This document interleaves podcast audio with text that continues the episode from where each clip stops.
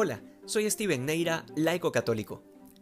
En una época como la nuestra llena de tantas creencias religiosas distintas y con un constante aumento de la cultura del relativismo que ha hecho más difícil que el hombre pueda conocer la verdad y ser fiel a ella, se nos puede hacer un tanto lejano comprender estas sentencias del Señor.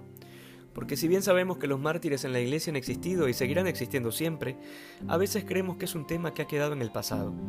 Más aún, el hecho de que las persecuciones no sucedan en nuestra realidad cercana nos hace ver las enseñanzas del Evangelio de hoy como algo que solo aplica en casos extremos o en situaciones muy pero muy particulares.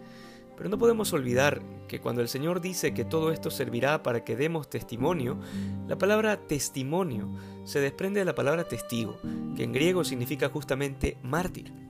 Pero a ser testigos estamos llamados todos, porque todos estamos llamados a dar testimonio de la verdad de Jesucristo y de la belleza de la Iglesia.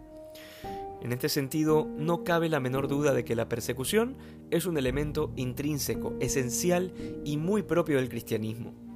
A lo largo de los siglos, allí donde ha estado presente la cruz de Jesucristo, se han levantado las más violentas persecuciones de parte de emperadores, reyes, ateos, comunistas y libertarios.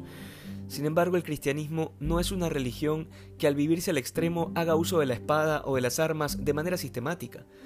Allí donde el catolicismo se vive al extremo, lo que produce son mártires, no asesinos.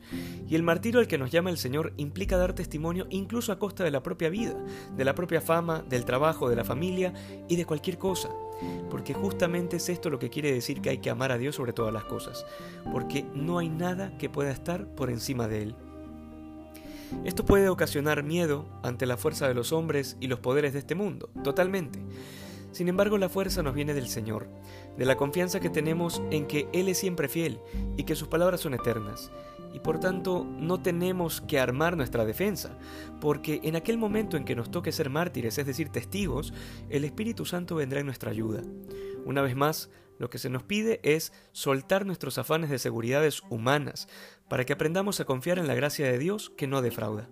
Que hoy seamos más santos que ayer. Dios te bendiga.